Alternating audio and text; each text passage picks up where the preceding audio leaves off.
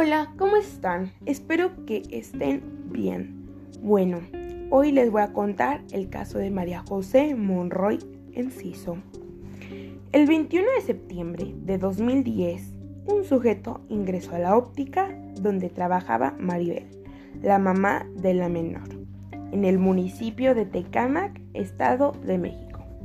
Se cumplirán 11 años de su desaparición.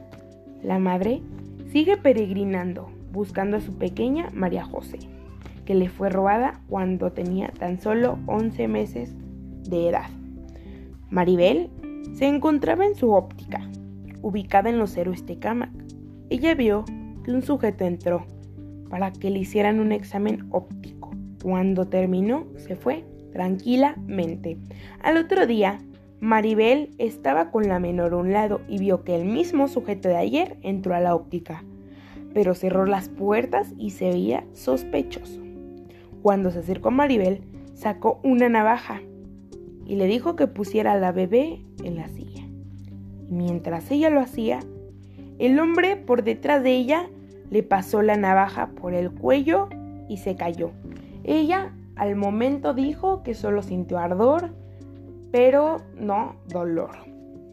Mientras él huía con la bebé, ella desesperadamente se quiso levantar como tres veces y no podía hasta la tercera pudo. Salió de la óptica corriendo con la mano en el cuello llena de sangre a pedir ayuda. Y así fue que unidades médicas llegaron a atenderla. Mientras los policías realizaban la búsqueda del sujeto sin tener éxito. Cuando Maribel salió del hospital tras ser intervenida quirúrgicamente, se enteró que su hija estaba desaparecida. Días, meses y años han pasado en que la madre atraviesa un gran dolor en su corazón. No ha parado de buscar a su hija, que sabe que sigue viva y que fue víctima de trata de personas con fines de adopción ilegal, por lo que se asegura que puede estar en cualquier parte del mundo.